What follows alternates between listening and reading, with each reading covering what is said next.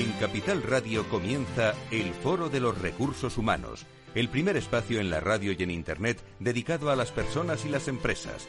Desde la actualidad y las nuevas tendencias en gestión de empresas, analizamos el presente y el futuro de nuestro talento.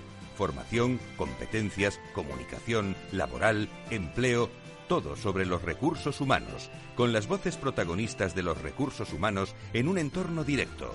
Francisco García Cabello, el Foro de los Recursos Humanos, Capital Radio.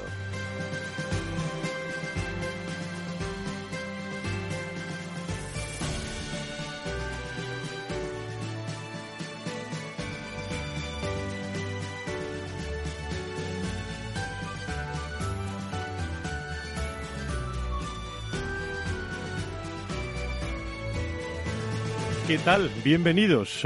última semana de marzo del 2022 eh, y llegó la primavera ¿eh? en los recursos humanos. Hoy vamos a hablar mucho de, talento en este, en este programa, de talento del bueno. Una primavera que se abrirá paso, sin duda alguna, a lo presencial. Estamos ya acostumbrados ¿eh? a lo híbrido, es decir, acudir a los sitios y seguirlo online. Bien, eh, vamos a seguir con, con esta tendencia, pero la gran diferencia es que ustedes, eh, los que nos están escuchando, todos vosotros eh, y todas las personas, las empresas, me da la impresión que, que vamos a seleccionar más dónde vamos. La calidad de estos 26 meses que hemos pasado nos han aportado muchos avances, muchas oportunidades, demasiada virtualidad para la recuperación, para el aumento de la confianza, para restablecer negocios, contactos. Nos hace falta una presencialidad interna en nuestras empresas y externa de mucha calidad, valor diferencial, aunque más que nunca esto se está viendo en muchas convocatorias del mundo de, los recursos humanos. En este sentido, en las últimas semanas, eh, prácticamente recursos humanos, hay que hablar de salud ya, en las últimas semanas la situación epidemiológica ha estado marcada por el descenso de la incidencia tras la sexta ola, en la que la variable Omicron provocó un importante disparo, lo saben, del, del número de contagios. Bien, ahora la situación permite que se tomen medidas que van en la dirección, alguien lo, lo, bautiza como gripalizar la pandemia, medidas como el fin de las cuarentenas para los casos leves de contagio por coronavirus. La Comisión de Salud Pública ha dado luz verde a la nueva estrategia que normalizará la COVID a partir de hoy mismo, lunes 28 de, marzo, cuando se eliminarán los aislamientos de los casos leves y asintomáticos, las cuarentenas de sus contactos y la realización de pruebas con carácter general. ¿Se acuerdan ustedes hace tan solo unos meses cuando eh, recibíamos llamadas nosotros mismos, oye, que tengo el COVID, eh, bueno, cuarentena. Bueno, ahora si uno se siente un poco regular, no viene mal tampoco avisar, pero fundamentalmente esta nueva situación que entra en marcha hoy también es un cambio de paso, un giro, un avance eh, en, mucha normalización de cara a personas y empresas que nos van a hacer que nos veamos más esa presencialidad, una situación que va a influir sin duda alguna y será un efecto que notarán, como digo, personas y empresas. Programa de alto valor en el que le vamos a ofrecer hoy con muchas personas y empresas y fechas de esas que tendrán que registrar ¿eh? en su calendario para estar más cerca del mundo de los recursos humanos. Con un agradecimiento a las 12 y 9, las 11 y 9 en las Islas Canarias, a todos los que nos siguen en el cómputo general. ¿eh? Eh, llegamos entre, entre todas las plataformas, me transmiten el dato a 8 millones de impactos anuales a través de, de, todas las herramientas que tenemos de, de contenidos, pero en especial estas próximas semanas estoy realmente contento, digo porque lo presencial LinkedIn funciona muy bien en el mundo de los recursos humanos y bueno, ahí nos da Berta Mateos también algunos consejos muy, muy buenos que nos van a llevar, amigos y amigas, esta semana prácticamente a los 40.000 seguidores de verdad, ¿eh? seguidores de los que nos llaman, seguidores de los que están con nosotros, de los que nos sugieren, seguidores activos en LinkedIn en los últimos años en el Foro de Recursos Humanos y Creciendo Mensual. Estas son muchas personas y empresas, eh, son muchos los contenidos en el Foro de Recursos Humanos. Por eso, a todos, gracias por estar ahí. Si quieres saber todo sobre los recursos humanos y las nuevas tendencias en personas en nuestras organizaciones, conecta con El Foro de los Recursos Humanos con Francisco García Cabello. Y hoy, para empezar, a las 12 y 10, como siempre, nos acercamos a las áreas de recursos humanos. Eh, nos da los buenos días desde Murcia. Juan Tinoco, director de recursos humanos para el sur de Europa de Ero Group. Muy buenos días a todos. Soy Juan Tinoco, director de recursos humanos para el grupo Ero en el sur de Europa. Desde el Foro de Recursos Humanos me gustaría saludar a todos los oyentes y enviaros mucho ánimo para los retos que afrontamos en estos momentos. La gestión de la pandemia fue quizá el primer momento de la verdad para nuestra función. Esta circunstancia que estamos viviendo ahora mismo, con el impacto de los costes energéticos, las materias primas, el contexto legislativo, es probablemente el segundo momento de la verdad, algo que nos toca hacer en muy poco tiempo. Nos toca volver a probar que estamos a la altura como función, que somos capaces de ayudar a nuestros empleados y a nuestra organización para navegar la incertidumbre. Así que muchísimo ánimo a todos y un fuerte abrazo. El Foro de los Recursos Humanos te conecta con la información clave sobre personas en empresas e instituciones, con un estilo propio, desde la comunicación y la cercanía. Y a las 12 y 11 eh, les vamos a hablar de, de galas, de gala de recursos humanos.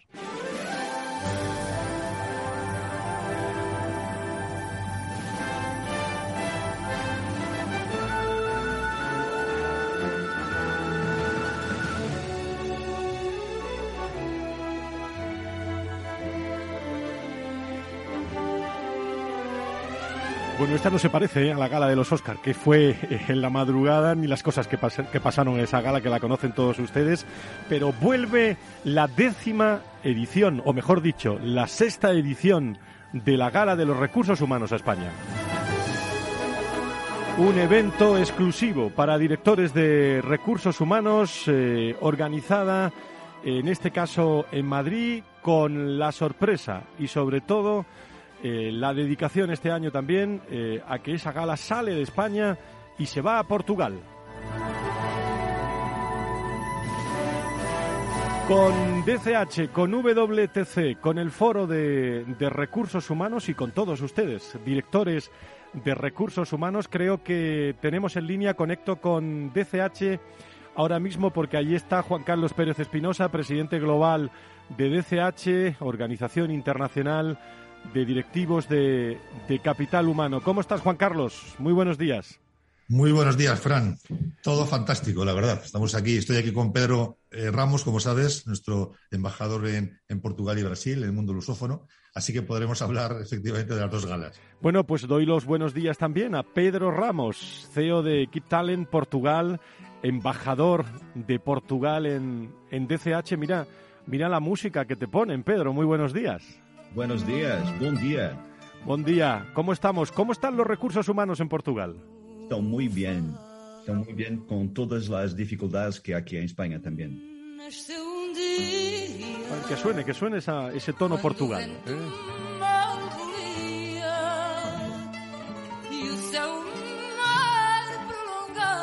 Bueno, Juan Carlos, es todo, todo un hito eh, que se vaya esta gala de recursos humanos a Portugal, eh, pero bueno, aunque el día 30 es eh, la fecha, el, el, 30 de junio en Portugal y el 7 de julio, repito, 30 de junio en Portugal y 7 de julio en Madrid. Empecemos por, por Madrid. Juan Carlos, ¿cómo va a ser esta gala en las que vamos a estar ahí, pues el Foro de Recursos Humanos, DCH, eh, WTC, de nuevo con, casi 200 directivos de recursos humanos, ¿no? Así es, será la, sexta edición, como bien decías eh, tú antes, la verdad es que ya es una referencia absoluta para la función directiva de, de Capital Humano. Seis años consecutivos, yo siempre lo recuerdo, incluso coincidió para poder celebrarlo justo antes de la pandemia y después de la pandemia, es decir, no hemos parado ningún año Llevamos seis años consecutivos, este será el sexto. Eh, efectivamente, convocamos a en torno a 200 de los principales decisores de, personas en España. Eh, y este año, pues la verdad es que eh, tiene todo el aspecto de los años anteriores, un rotundo éxito. Y por esto mismo, como decías, pues también este año nos lanzaremos fuera de España, en un primer país que será Portugal, pero que probablemente incluso no será el último. Bueno, eso eh, nos deja una pista para el próximo programa, ¿eh? para, para poder seguir hablando de, la gala. Es un, es un momento realmente. Mira que hacemos cosas ¿eh? de, de, recursos humanos en los últimos 20 años, pero es un momento muy interesante. Yo digo siempre que, que el sector, eh, bueno, pues se lo, se lo merecía, al menos por, por estar ahí, eh, con foto, con contenido y con eh, fondo y forma. Es decir, ver a directores de recursos humanos en la que no me quiero olvidar, Juan Carlos, que hay distinciones, premios también para personas en distintas categorías, a la digitalización, al mejor directivo, a la comunicación. Yo creo que es realzar el valor del, del director de recursos humanos en distintas áreas, ¿no? Exacto, siempre destacamos que esto es un encuentro entre personas, es un encuentro entre profesionales, no es un encuentro entre empresas. Aunque reconocemos efectivamente, hacemos un punto de encuentro entre los decisores de, personas y además entregamos seis reconocimientos que además entregamos, yo creo, con un formato especialmente atractivo. Os recuerdo a todos los oyentes de, Fran. Eh, los que eligen, los que van a ser premiados cada año en estas seis categorías que decía Fran, desarrollo del employer branding, trayectoria directiva en recursos humanos, al mejor comunicador, a la digitalización de la función de recursos humanos, al desarrollo del talento y al bienestar en la organización. Quien elige esto son los miembros de la Junta Directiva de DCH, 20 de los principales decisores de recursos humanos en España, y las tres escuelas de negocios que forman parte de nuestro Consejo Asesor de DCH, que son las tres escuelas de negocios españolas de presencia internacional, el IS, ESADE y el IE. Este es el jurado. 20 de los principales eh, decisores de recursos humanos y el IS, SADE y el IE. Creo que mejor imposible. Pues la verdad que con muchas ganas de, ese 30 de junio. Pedro García Cano es eh, country manager de WTC y nos habla también sobre el, objetivo y el, y el, objeto también de esta gala. Buenos días, Fran. Eh, muchas gracias por invitarme a, esta, a este programa en el día de hoy y bueno, pues, eh, pues contarte un poco pues eh, cuáles son las novedades de lo que va a pasar para esto que será ya la sexta edición de la Gala de Recursos Humanos en España. Eh, la verdad es que después de cinco ediciones pues va a haber algunos cambios. hemos decidido al final pues cambiar las fechas. Este, esta sexta edición va a tener lugar el día 7 de julio. Vamos también a cambiar el lugar. tradicionalmente lo habíamos hecho en el Palace, pero bueno, aprovechando eh, el hecho de la remodelación del Hotel Villa Magna y también el hecho de que, de que estamos en, en, en, verano, eh, pues nos gustaría hacerlo en, en, este lugar, en el Villa Magna, frente al Palace, que es donde lo habíamos hecho finalmente. ¿eh? Y luego la tercera novedad que tenemos para este año es que, viendo el éxito de las seis ediciones, de las cinco ediciones que hemos celebrado en España, pues vamos a hacer la primera edición de la gala en Portugal. Esta edición tendrá lugar en Lisboa, eh, y el día 30 de junio vamos a, vamos a reunirnos con los eh, dirigentes del mundo de los recursos humanos en, Portugal eh, con el objetivo de, replicar esta fórmula que ya hemos establecido en España y, ampliarlo a Iberia.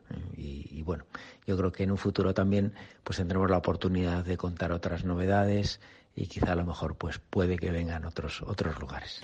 Ahora le pregunto a Pedro también Juan Carlos, pero es una oportunidad también para que la comunidad de recursos eh, de recursos humanos, hay muchos amigos, los conocemos a casi todos los que van hace muchísimos muchísimos años, pero a pesar de que decimos siempre que, es una gala muy muy apretada, en el que el, maestro Brasero eh, que estará con nosotros también pues está presentando esta esta gala, pero tenemos tiempo eh, para charlar para conversar, para, para generar conversaciones, ¿eh? que yo, yo creo que esto es muy importante.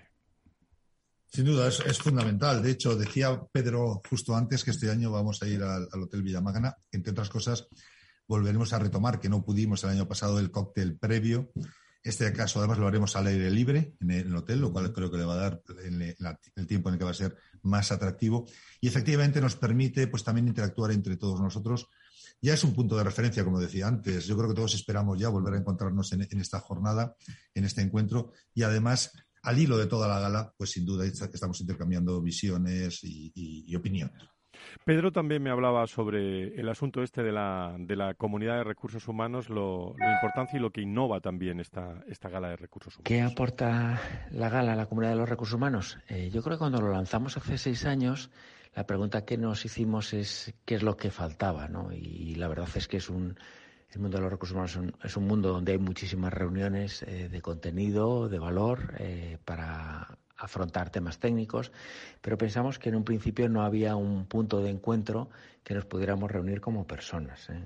Y estos profesionales que cada día en su trabajo pues eh, tienen que enfrentarse a grandes retos, eh, nos pareció oportuno que una vez al año, más allá de, la parte que nos obliga la profesión y que nos lleva la profesión al tema del trabajo, que era bueno reunirnos como personas.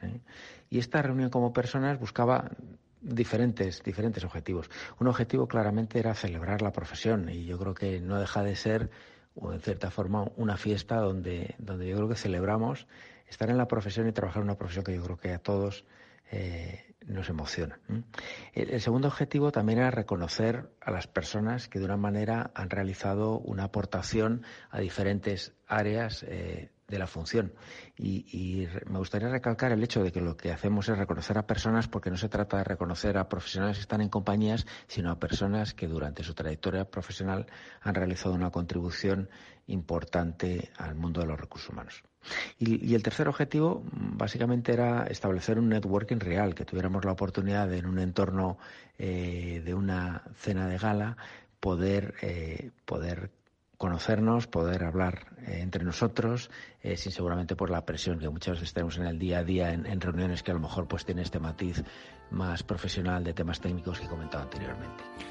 Gracias, Pedro. Eh, el otro Pedro, Pedro Ramos, ¿cómo va a ser esa gala de, de Portugal, de Lisboa, por primera vez el próximo 30 de junio? Cuéntale a todos los seguidores del mundo de los recursos humanos.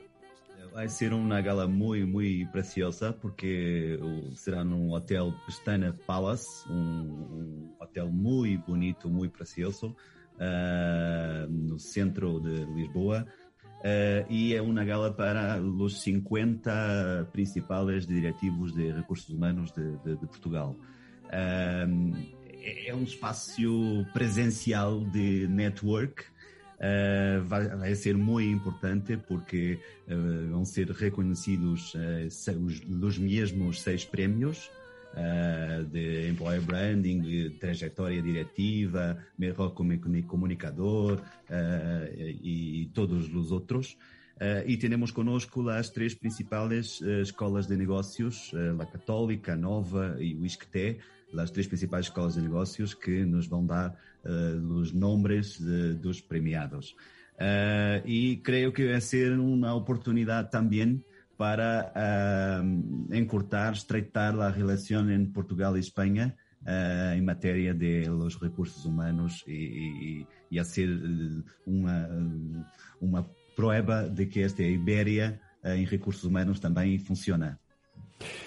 Pues punto de encuentro. Eh, dos fechas claves en el mundo de, los recursos humanos que presentamos eh, hoy en este foro de recursos humanos. El próximo 30 de junio, Lisboa, Portugal. Allí estaremos y el próximo 7 de julio. No sé si ha coincidido San Fermín por algo, Juan Carlos. No, no, no tiene nada que ver, ¿no? Eh, porque es el 7 de julio, eh, es en Madrid, que no se crean que es en Pamplona, ¿eh? ¿eh? O sea, que no tiene, no tiene nada, nada, es una pura coincidencia, ¿no? Aunque nuestro amigo Pedro sabemos que le gusta mucho Pamplona. ¿eh?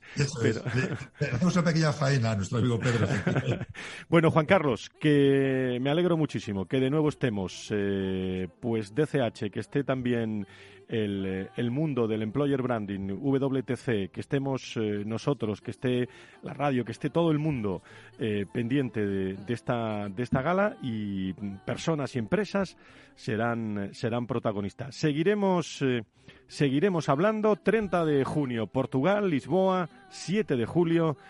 España, mm, sexta gala de recursos humanos en España, primera en la edición de Portugal. A los dos, Pedro Ramos, CEO de Kiptal en Portugal, embajador de Portugal de DCH y a Juan Carlos Pérez Espinosa como presidente global de DCH. Muchísimas gracias a los dos.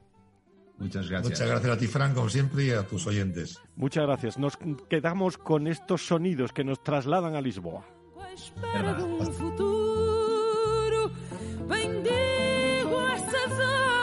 Juan Carlos eh, Cubeiro, ¿cómo estás? Juan Carlos, me alegra mucho saludarte. Pues estoy fenomenal y antes de nada, Frank, quería mandar un abrazo a Juan Tinoco, porque además eres de las compañías que realmente adoro.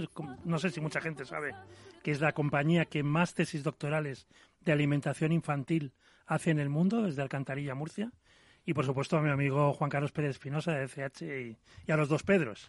Pues eh, bueno, eh, ¿cómo descubrir y aprovechar el talento de tu organización? Vamos a hacer un flash y luego hacemos una pausa y tendremos tiempo para abrir la tertulia que vamos a tener en la segunda parte del programa sobre, sobre talento. Eh, diez claves para el liderazgo, ¿no?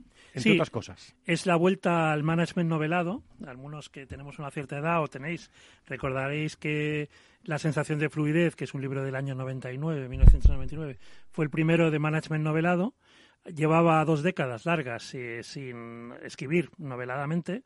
Y esta es una historia de dos directivos. Básicamente, eh, un CEO de 50 años, que se llama Fernando Tessen, viene de delicatessen la palabra, y, y, una, la que fue su profesora en el año 97 en la Universidad de Pensilvania, en Wharton, que se llama Beatriz Santa Bárbara, por aquello de acordarte de Santa Bárbara, cuando truena, eh, que básicamente es una experta en talento que vive a los dos lados del Atlántico, que tiene 62 años, que está de vuelta de todo, y que en una cena empresarial, como podría ser esta del 7 de julio o del 5 de junio, pues eh, digamos que revisa o revisita, como se dice ahora, los conceptos de talento. Pues eh, si, si os parece, si te parece, Juan Carlos, cómo descubrir y aprovechar el talento de su organización, lo tenemos hoy encima de la mesa. Tenemos también la experiencia de Juan Carlos eh, que nos acompaña. Tengo muchas cuestiones y muchas preguntas, eh, pero también tenemos algunos consejos que vamos a, a trasladar a nuestros oyentes y enseguida abrimos una gran tertulia sobre talento. ¿Te parece? Fantástico. Pues vamos allá. Enseguida, pausa. Volvemos eh, hablando con eh, Juan Carlos Pérez eh, Juan Carlos Pérez Espinosa, hemos hablado ya con él. Con Juan Carlos Cubeiro, nos acompaña también Raúl Sánchez, que estará con nosotros, de Eurofin, María Gutiérrez, que también nos acompañará. No se pierdan la segunda parte de este programa con fechas interesantes. 30 de junio Portugal, 6 de julio España.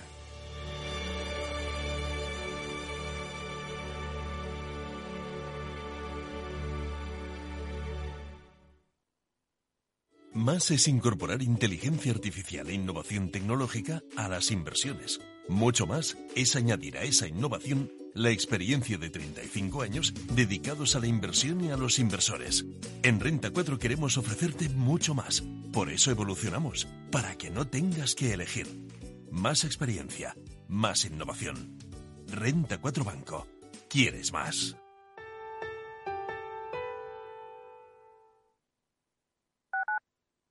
Capital Radio Madrid 103.2. Nueva frecuencia, nuevo sonido.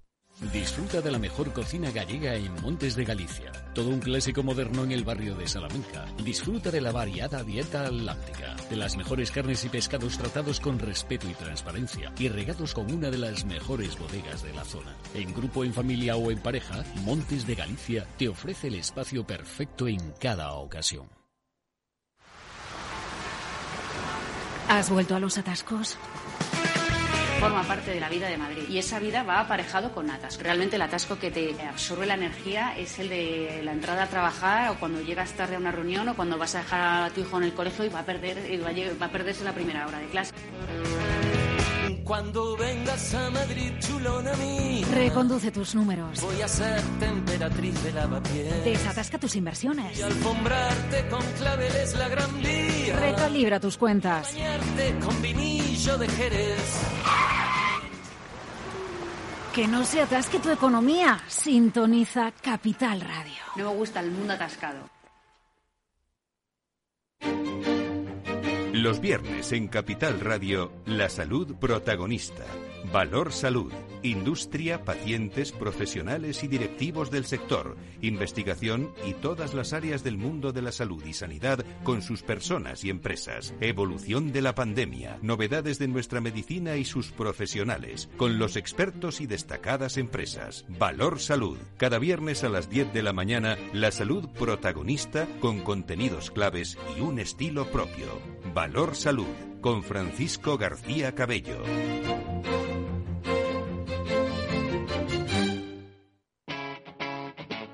Capital Radio.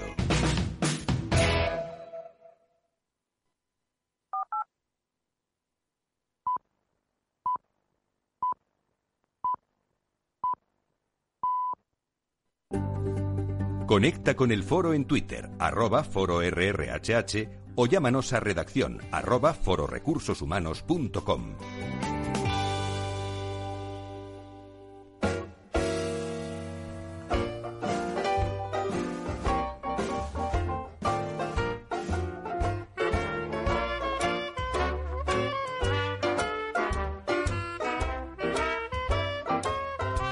La tertulia del Foro de los Recursos Humanos te aporta actualidad, innovación y conocimientos.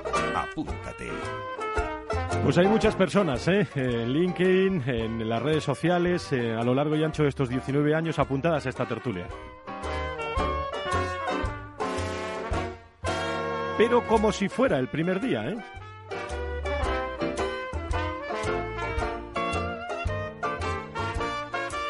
Esto va de fechas también hoy. ¿eh? Eh, hemos anunciado el día 30 de, junio eh, y el día 7 de julio en España. y esta tarde en www.fororecursoshumanos.com anunciamos también el décimo noveno encuentro anual del Foro de Recursos Humanos, 19 años, los últimos 12 celebrando estos encuentros con un interesantísimo eh, panel que van a presentar eh, esta tarde pues eh, algunos ponentes, nuevas tendencias en el mundo del trabajo, oportunidades y recuperación entre lo híbrido y lo presencial, muchas personas, muchas empresas. Lo vamos a hacer en directo. Qué alegría volver al encuentro anual presencial en la sede de Uber en Madrid y, y vamos a estar en directo ese 28 de abril. Esta tarde en el Foro de Recursos Humanos tendrán cumplida información de todas las personas que conformarán la tertulia, más de 20 invitados, además de la entrega de las distinciones del Foro de Recursos Humanos 2022. Y hablando de talento, con Juan Carlos Cubeiro, que tiene su libro y encima de la mesa del foro, cómo descubrir y aprovechar el talento de tu organización. Bueno, ¿en qué ha cambiado, Juan Carlos? Eh, iba a decir, ¿en qué ha cambiado el talento, en qué han cambiado los recursos humanos o, cómo hemos cambiado las personas en estos últimos 25 26 meses?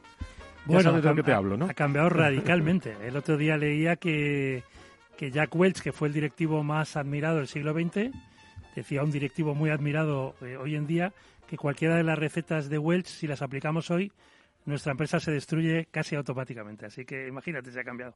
Antes de que empecemos con el debate, como estabas de fechas, también recordar, y haciendo un puente con Paloma, con Rock and Talent, que Jeff Espinosa actúa mañana en Galileo Galilei que ha venido desde Los Ángeles, que es un fenómeno. Menos mal que me lo ha recordado, menos mal que me ha recordado. fenómeno. Yo voy a estar en La Coruña, no podré escucharle, pero vamos, que no os lo perdáis. A las nueve, ¿no? A las nueve. En la sala eh, Galileo a las nueve, eh, Jeff Espinoza estará con nosotros también y intentaremos, intentaremos acudir. Por eso decía yo lo de lo presencial al principio, es que estamos ya todos otra vez. Claro, hay que volver en, a lo eh, presencial. En el, en el contacto, en el, en el día a día. Tenemos en España eh, un problema de selección de talento, Juan Carlos. Tenemos un problema tremendo. A mí me gusta dar datos y no quiero ir de abuelo cebolleta, pero cuando el Foro Económico Mundial evalúa por países en, lo que es tanto atracción como desvinculación, el outplacement, somos el país 116, 116 del mundo. Por tanto, aquí la selección como todo, hay compañías las que nos escuchan, los directores de recursos humanos profesionales se lo toman muy en serio, pero hay mucha pyme, alguna grande, que no se lo toma en serio. Y ah, ya que estamos en resaca de Oscar, eh, la película nominada que fue El Buen Patrón, que, que la verdad es que es una magnífica película, debería hacernos reflexionar mucho sobre las empresas, pues vemos como el dueño, que hereda segunda generación, hereda de su padre una empresa de balanzas, pues elige a las becarias por su, digamos, presencia física, no por competencias, no por valores, no sabe seleccionar. Yo creo que las empresas que no, yo no me dedico a la selección, ¿eh? ya lo sabes, pero las empresas que no cuentan con una digamos, con un partner, con un socio que sepa seleccionar bien talento, están muertas. ¿Y cómo se puede pasar? Eh, todo eso está en su libro. Vamos a contar el libro ahora entero, hay que, hay que leerlo. Pero ¿cómo podemos pasar de ese talento individual al que se ha llamado siempre talento colectivo?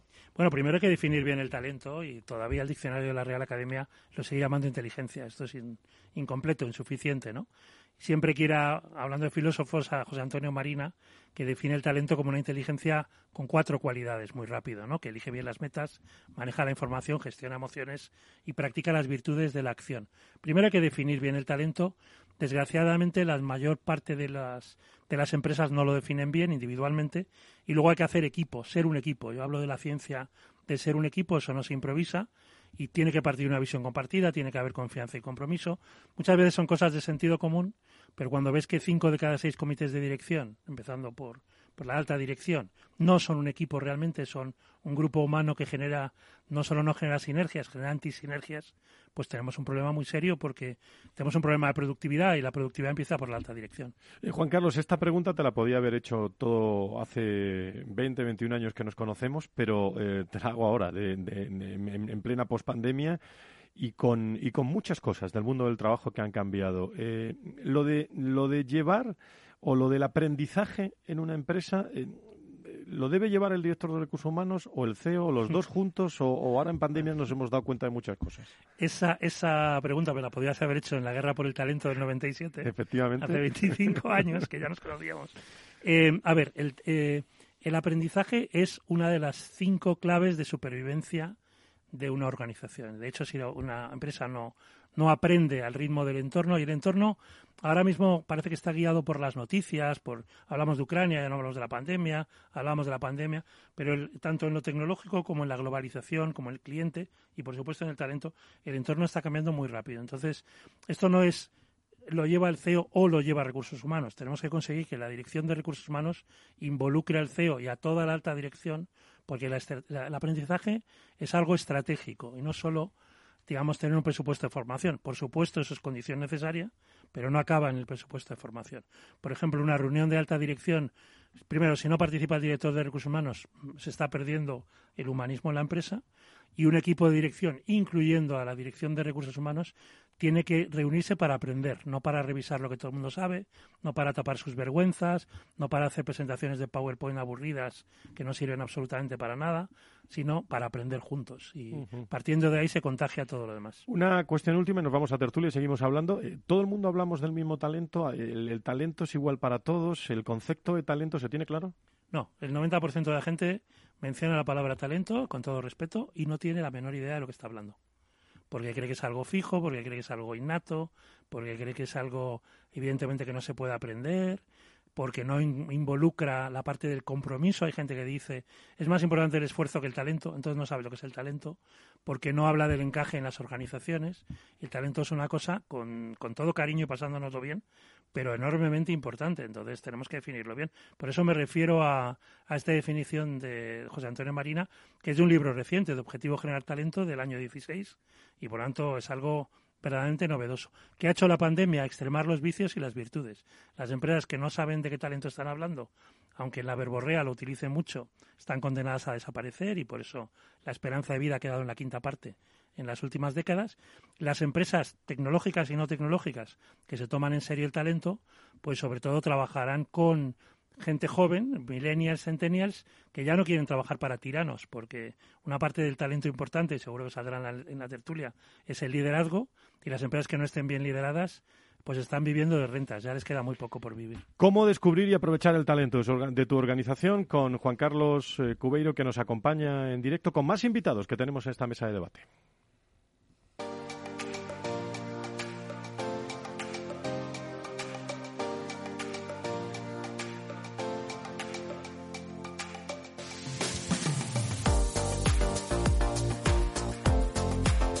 Si quieres saber todo sobre los recursos humanos y las nuevas tendencias en personas en nuestras organizaciones, conecta con El Foro de los Recursos Humanos con Francisco García Cabello. Los recuerdo siempre los mejores momentos a través de los podcasts de Capital Radio, de W Foro Recursos Humanos también lo tendrán en unas horas resumido todas estas intervenciones. Raúl Sánchez es Country Leader Spain de Eurofin Group eh, saben ustedes, eh, Eurofine ETT que ofrece la contratación temporal de trabajadores, miles de ofertas de empleo.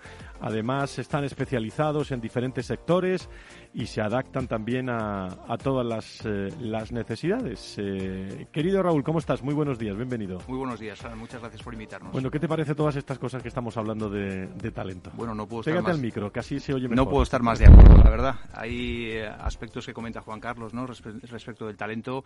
yo creo que el talento es es fundamental encontrarlo, por supuesto, eh, pero también es fundamental desarrollarlo. ¿no? Hay un potencial, cuando encontramos una persona, eh, tiene unos, unas potencialidades que si la empresa no desarrolla a través de esos aspectos relacionados con la formación, pues eh, ese talento corre el riesgo de perderlo, ¿no? de sufrir rotación. Y es fundamental aprovechar pues, a esas personas para que se desarrollen en la compañía y para que permanezcan muchos años ¿no? y conozcan perfectamente la cultura, los valores de, de la empresa. Estáis en un muy buen, buen momento, Eurofin, ¿no?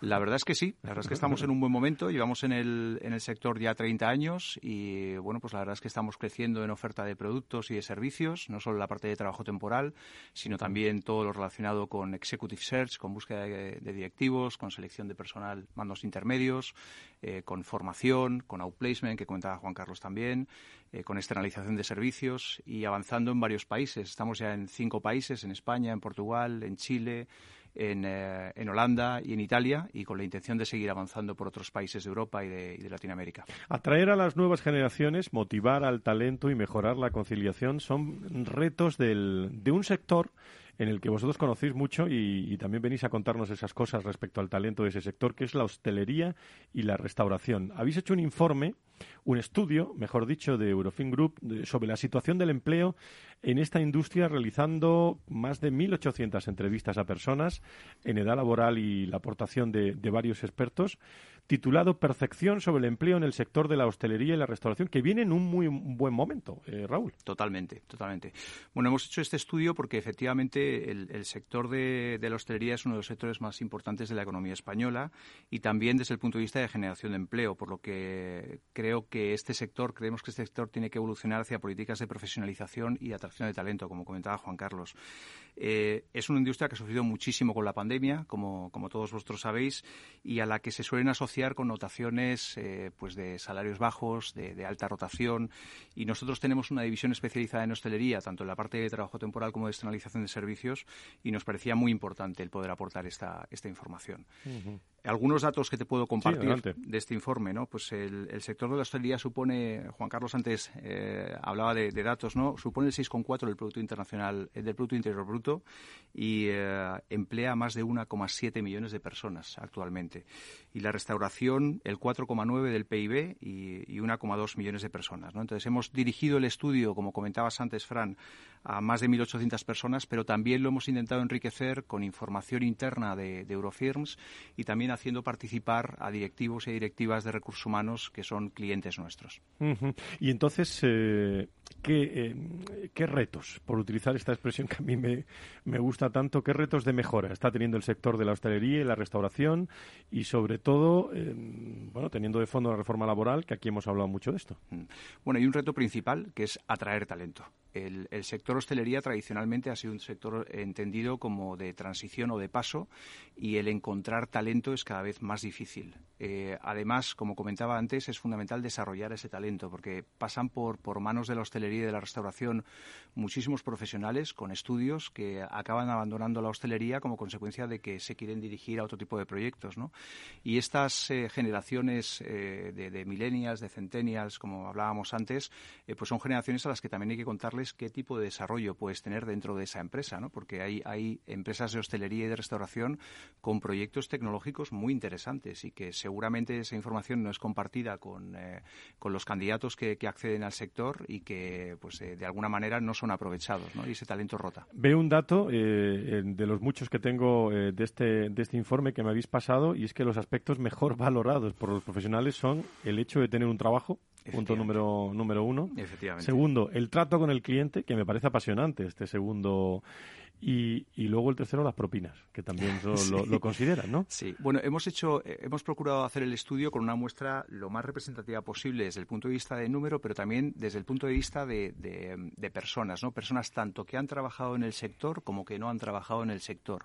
Además de combinarlo con, con lo que os comentaba antes de, directivos y directivas de recursos humanos eh, aportando información. Efectivamente, es, es eh, una lástima que el principal aspecto más valorado sea el tener un trabajo.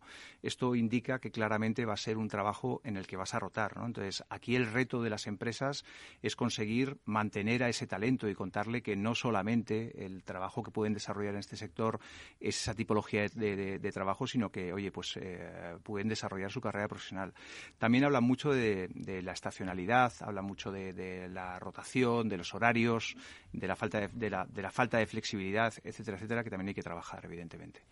Déjeme que presente, y ya completamos la terna, de, con Tertulios a María Gutiérrez, CEO y fundadora de High Book, eh, que, está, que está con nosotros, psicóloga eh, para la empleabilidad, ingeniera, experta en recursos humanos, no paro de verla en LinkedIn, en sus, en sus cosas, de charlas, de que me interesan muchísimo también y te agradezco muchísimo tu presencia, María. Gracias. Muchísimas gracias, Bueno, ¿qué te parece todo esto que estamos hablando del, talento? Eh, tú dices en, en, un informe que has elaborado que el 96% de los españoles tiene una gran dependencia profesional, ¿no? Exactamente. Nosotros nos dedicamos a ayudar a las personas a que encuentren trabajo, no cualquier trabajo, sino el que quieren y se merecen. Y nos dimos cuenta de que todo lo que enseñábamos de empleabilidad, sí, está muy bien, pero había que hacer una fase previa, que era que las personas precisamente mejorasen su salud mental y se liberasen de lo que identificamos que fue esa dependencia profesional. Hicimos pues un test a más de mil personas en los últimos meses y resulta que pues qué datos, ¿no? Que casi todo el mundo tiene dependencia profesional, que no es lo mismo que dependencia salarial. ¿eh? Vamos a separarlo un poquillo. Y un dato muy importante, que el 44% de las personas sufren por esa dependencia profesional. O sea, tienen insomnio. Incluso miedo miedo, miedo pánico, de, de, esa ansiedad a que, haya problemas en su carrera profesional y les hace tomar decisiones, pues, vamos a decir, muy basadas en el miedo, aguantar lo inaguantable, nosotros solemos llamar, ¿no? Aguantan lo inaguantable y es una cuestión en la que la empresa, por supuesto, tiene mucho que hacer, pero es que la persona tiene mucho que hacer, la persona pues tiene con, mucho desarrollo. Con eh, María, con Raúl Sánchez, con Juan Carlos Cubeiro, abierta la tertulia. Lo que Muchas gracias. Bueno, me gustaría hacer un puente entre lo que ha dicho María y Raúl en el sector de la hostelería, porque claro, si las principales motivaciones son el trabajo, eh, el, cliente, no, no el jefe, y, luego las propinas como retribución variable, entre comillas, claro, no tiene nada que ver con lo que debería ser, que es el propósito, el aprendizaje, el liderazgo, ¿no? lo que al final nos atrae. Y eso tiene mucho que ver con lo que María está diciendo de la dependencia. Eh, me gusta recomendar libros, artículos. Recomiendo el artículo de José María Cervera, que como sabéis ha sido el CEO de Macro, una de las mejores transformaciones en hostelería y restauración de una compañía que se iba de España, una compañía puntera, en cuadernos de pedagogía este mes de marzo sobre la ampliabilidad y precisamente cómo profesionalizar la hostelería y la restauración desde los jefes y desde las jefas, es decir, desde que sean buenos líderes, ¿no? El dato de calidad directiva a nivel nacional y en la hostelería desgraciadamente es peor. Si somos el país 43 del mundo, 43, tendríamos que estar entre los 15 primeros. Y eso genera mucha ansiedad, como estaba diciendo María, y mucha dependencia. pero fíjate que nosotros hemos visto, porque hemos estratificado, o sea, había muchas variables sociodemográficas en, el test, eh, o sea, para poder, vamos a decir, hacer esos cajoncitos, ¿no? Y poder explicar un poco.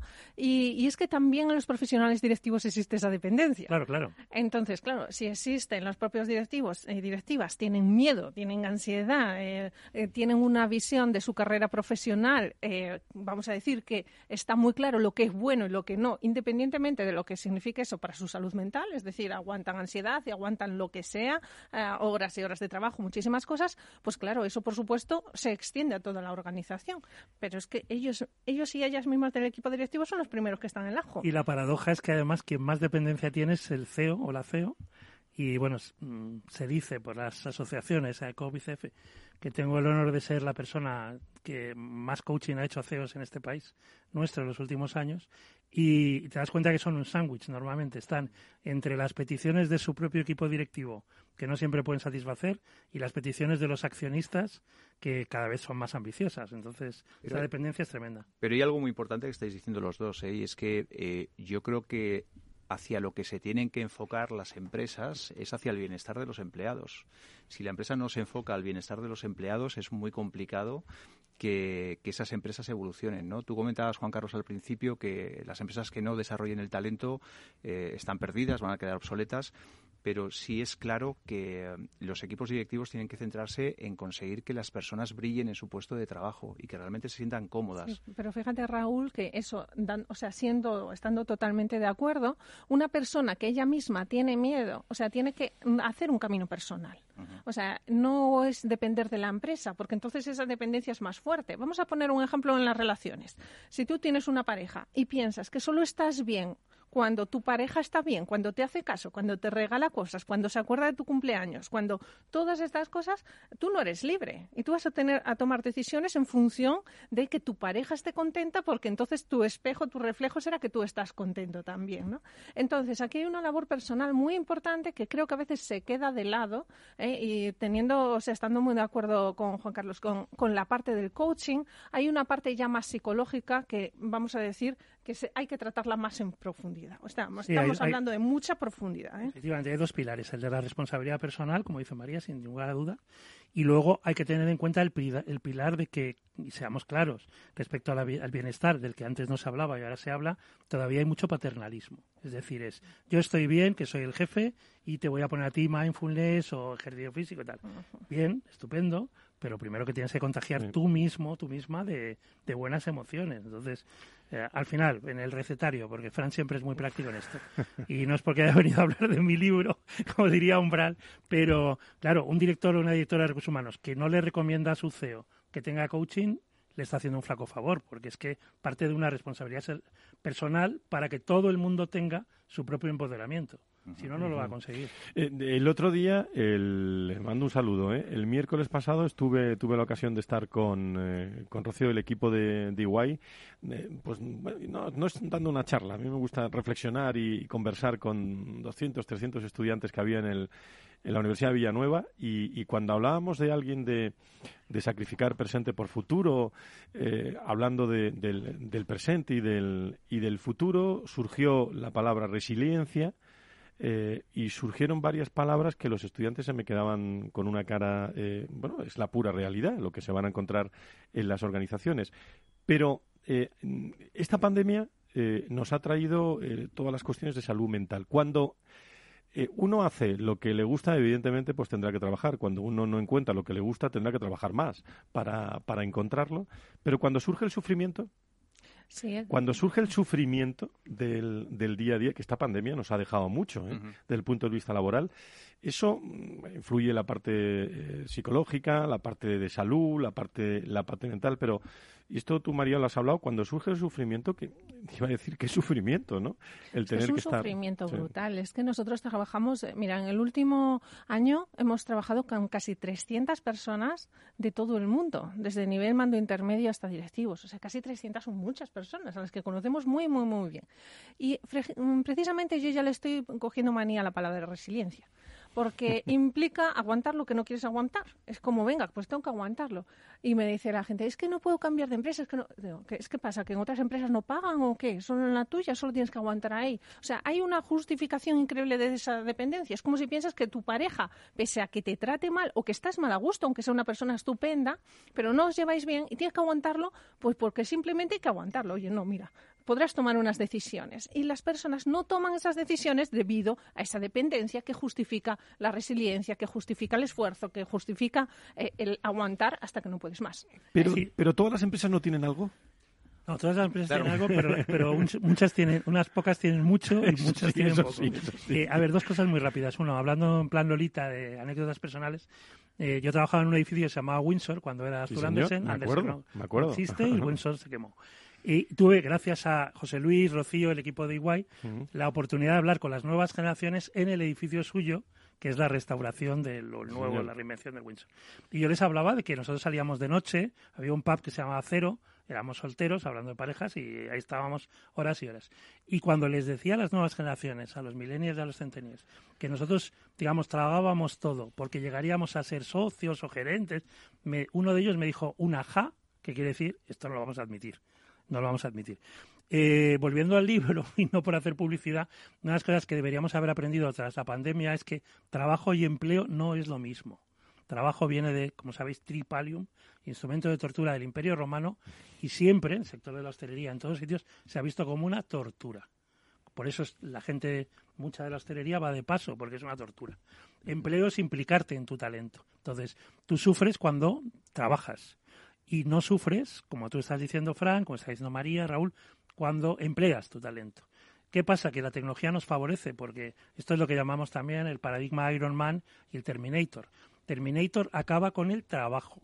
Es decir, la tecnología, todo aquello sea bajo valor añadido, lo está automatizando a una velocidad inusitada.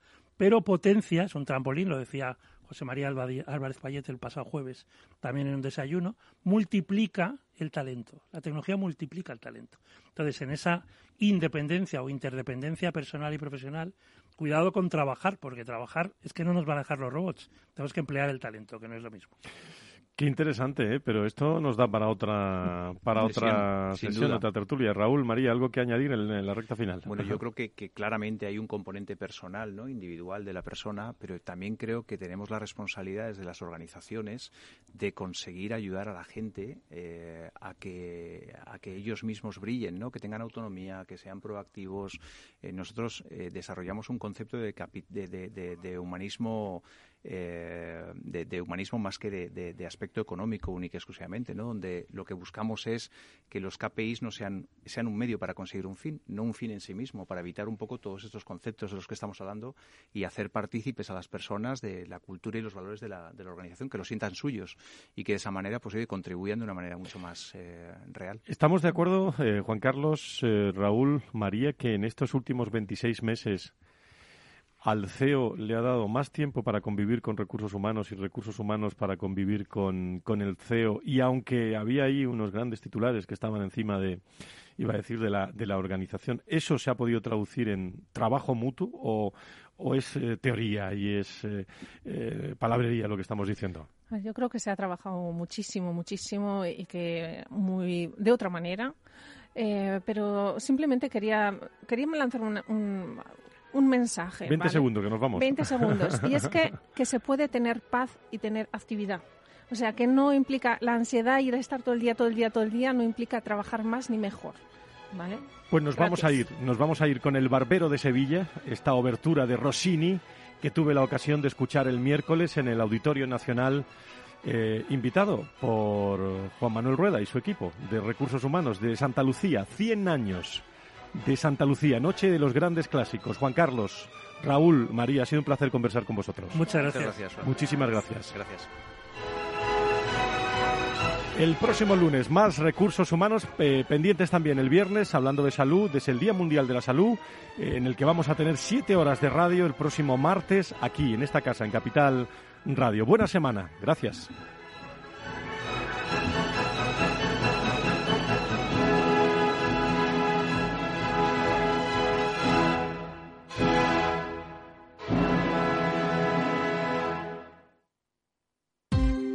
Ya no estamos en la era de la información, estamos en la era de la gestión de los datos y de la inteligencia artificial.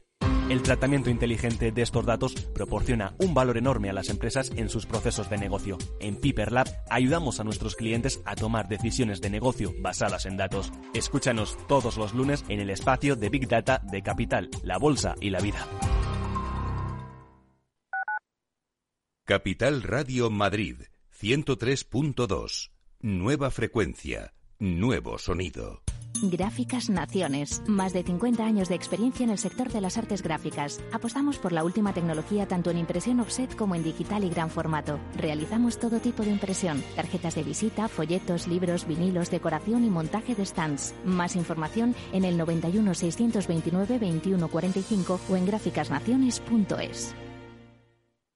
Disfruta de la mejor cocina gallega en Montes de Galicia. Todo un clásico moderno en el barrio de Salamanca. Disfruta de la variada dieta atlántica, de las mejores carnes y pescados tratados con respeto y transparencia y regados con una de las mejores bodegas de la zona. En grupo, en familia o en pareja, Montes de Galicia te ofrece el espacio perfecto en cada ocasión.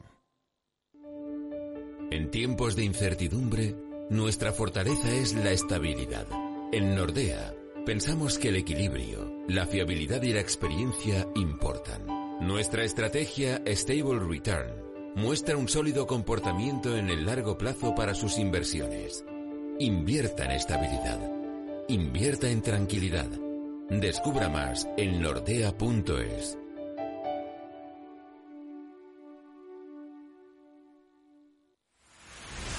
Empresas tecnológicas, escuelas de negocios, sindicatos, organizaciones empresariales, empresarios, formadores y figuras relevantes de las administraciones públicas comparten tertulia todos los martes de 3 a 3 y media en Cibercotizante, un programa dirigido por José Joaquín Flechoso. Cibercotizante, la digitalización desde una óptica diferente. Capital Radio.